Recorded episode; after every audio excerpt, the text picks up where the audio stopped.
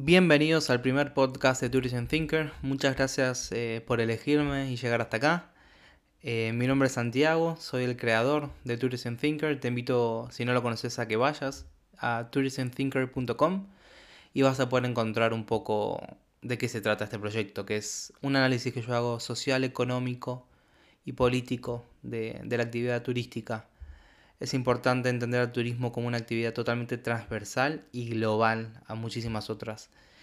Entonces me parece que a, la, que a la hora de analizarlo, el turismo no se puede hacerlo de manera aislada.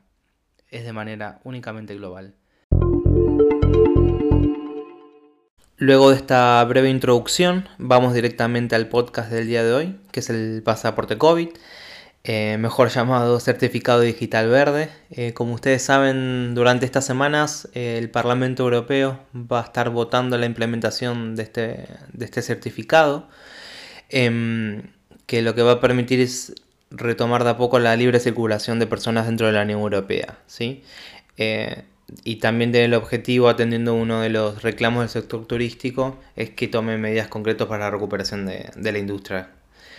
A ver, eh, recordemos, es importante, desde hace más de un año, ¿sí? al comienzo de esta pandemia, lo que es la libre circulación dentro de la Unión Europea se encuentra afectada, se encuentra suspendida. Entonces, eh, dentro hay uno de los puntos del acuerdo de Schengen que dice que es la eliminación de los controles fronterizos dentro de sus fronteras interiores de la UE. Eh, como ustedes saben, esto está no se lleva en la actualidad a cabo porque los países o tienen cierres eh, parciales de, sus fronteras, eh, hay controles migratorios que son adicionales, hay imposición de cuarentenas obligatorias a viajeros procedentes de ciertos países. Entonces, bueno, eh, es un poco para retomar esto, esta libertad de circulación.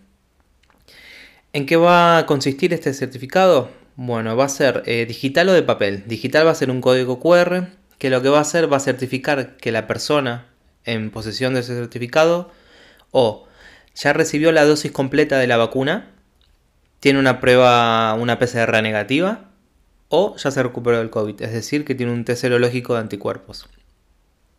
Es importante decir que es uno de estos requisitos, porque muchos están diciendo de que para viajar vas a tener que tener la vacuna sí o sí, y no es así.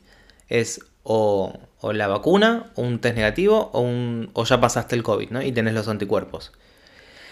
A ver, el formato va a ser o en inglés, ¿sí? Eh, digital o en papel. El, encargado, lo que se está discutiendo todavía no está claro, pero no va a ser expedido por las autoridades de cada país. Entonces, en, Francia va a ser las autoridades, sanitarias francesas, en España las españolas, y únicamente van a reconocer las vacunas que están autorizadas por la Unión Europea. Esto también es importante, o sea que hasta ahora son Pfizer, Moderna, Janssen y AstraZeneca creo. También otro de los objetivos es terminar un poco con esta gran cantidad de requisitos, diferentes eh, criterios con que los países están haciendo los controles migratorios o cierre de fronteras, depende, no sé, de, qué país, algunos te impiden dos semanas, otros tres, otro una, otro directamente no se puede viajar, ahora una PCR, uno negativo, digamos, dentro de la Unión Europea hay 40.000 criterios, entonces la idea es un poco dar uniformidad a, todo esto para que la gente también eh, a la hora de viajar sepa bien qué es lo que se necesita, porque más allá de la situación que va variando, no los países son totalmente autónomos, entonces bueno, deciden un poco a, su ritmo. Pero también dificulta mucho porque ya cada uno está, está estás perdido, ¿no? Que, que, no sabes por dónde, por dónde tienes que ir. A ver, ¿qué me pasa a mí con este certificado? Es una dualidad. Por un lado, sí, me parece que es algo que va a reactivar un poco la, la circulación de personas y por supuesto que va a favorecer el turismo. Em, yo siempre lo digo y es una idea que la tengo como fijada, es eh, no hay turismo si no hay libertad. ¿No? O sea, si la gente no se puede desplazar, si la gente no puede entrar libremente a un país, eh, no podemos pretender que haya actividad turística, número uno, ¿sí? Pero por el otro lado, ¿qué me pasa? Me parece que mm, nos estamos abriendo ante la puerta de un uso de los datos personales que no sabemos bien cómo va a ser esto.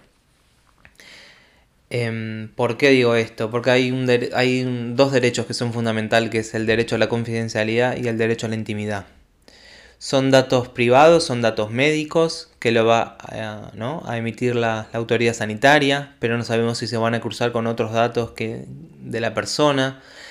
A mí esto me da un poco de precaución. Em, son pocas las voces, la verdad, dentro de la, de la industria turística que reclaman un poco más de información o piden más control del tema de este certificado lo cual no me llama la atención también porque la, industria está totalmente hundida, entonces creo que estas medidas o cualquier otra que, signifique impulso o reactivación van a ser bienvenidas, pero tenemos que cuestionarnos un poco más las cosas. Em, yo no digo ni que sea malo ni que sea bueno, yo digo que tenemos derecho a saber más y qué se va a hacer con nuestros datos, ¿sí?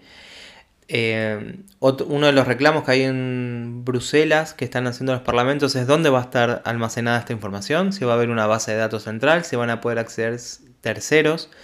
Si bien la emite el país, se requiere, no sé, va a pasar por manos de la aerolínea, por manos de una empresa. Eh, no, todavía no está muy claro todo esto. ¿Y por qué me da temor? Porque me parece que todo esto puede ayudar un poco ¿no? a la discriminación según los perfiles. Em, vamos a empezar a crear un poco de, desigualdad e inequidad, porque el ritmo, como sabemos, en cada país es totalmente diferente, incluso dentro de la Unión Europea. Em, recordemos que el certificado es solo para moverse dentro de la Unión Europea de los residentes en Europa, ¿sí? Esto es importante, no, no incluye países terceros. Em, entonces, no sé, un ciudadano, no sé, de Alemania de 65 años no va a ser igual que un francés o un español de 20 años. Entonces, ¿qué tiene más derecho una persona que recibió la vacuna que la que no? Eh, es, polémico. Eh, al mismo tiempo, también em, la vacunación en ningún país es obligatoria, es voluntaria.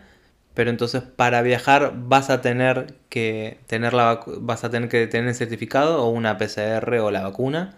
Entonces, bueno, también es un poco ahí como para analizar. Yo no voy a entrar en el tema de la vacuna, eh, me parece que no me corresponde a mí ese, análisis.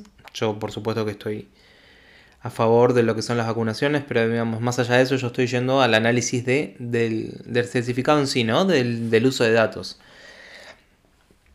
También, em, como sabemos, el costo de las PCRs en España pueden ser de acá de 90, de 100 euros. En, hay países que las están cubriendo, como es Francia, en algunos motivos. Hay países que es más barato. Entonces, ¿qué? ¿Vas a tener que pagar más para, hacer, para poder viajar porque no tenés la vacuna?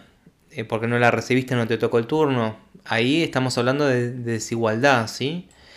Em, también leí que los países, algunos dentro de Europa, quieren hacer que las PCR sean gratuitas para que no se genere discriminación o que al menos sean subsidiadas. Eso también me parece muy bien.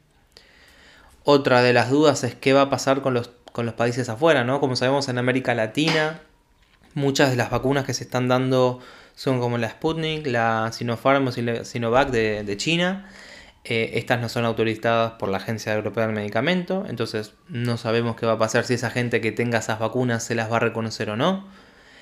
Em, otra duda también es con el Reino Unido. Como saben, el Reino Unido ya no forma más parte de la Unión Europea. Pero bueno, yo, esta es mi opinión personal, creo que tanto como Alemania y Reino Unido son los principales países emisores de turistas, por supuesto que se va a llegar a un acuerdo especial eh, para que puedan circular libremente con, con su certificado, ¿sí? Em, a ver, como yo digo, es polémico. Eh, a mí me preocupa el uso. Yo no estoy en contra, claro que no es que estoy en contra del certificado. Me parece que tenemos el derecho a cuestionarnos y exigir qué uso se va a dar y si se va a entrecruzar con otros datos médicos. Eh, a veces, em, no sé, la recuperación, no, el vale todo hay que analizarlo. Eh, si está especificado, si se controla el tema de la información, puede ser que, vaya mejor. Em, insisto en la discriminación que puede haber, genera desigualdad. Eh, yo creo que sí, salvo que, no sé, se, se pegue un, acelerón enorme, ¿no? En la vacunación en, en estos meses y todos los países tengan el mismo, el mismo porcentaje de población y las, todas las edades vacunadas, lo cual yo no creo. Yo también creo que esto ha... Yo creo que expuso esta situación de la pandemia y más que nada ahora la, la toda la locura que hay por las vacunas, la inequidad que hay entre los países, la desigualdad. Eh, yo no creo que haya ni solidaridad ni, ni igualdad, creo que todo lo contrario. Y después por último también me gustaría recordar dos puntos que hay en la Carta y Código del Turista que fueron aprobados por la, por la OMT, ¿sí? por la Organización Mundial del Turismo, en el cual recomienda que los estados tienen que permitir la libertad de desplazamiento de los turistas nacionales e internacionales del país, sin prejuicio de, medidas limitativas adoptadas en beneficio del interés nacional en ciertas zonas del territorio y los estados tampoco deben permitir la aplicación de ninguna medida de discriminación respecto de los turistas. Recordemos esto y como me gustaría terminar esto es, permitámonos cuestionar y preguntar qué uso se le va a dar a nuestros datos. Muchas gracias por escucharme.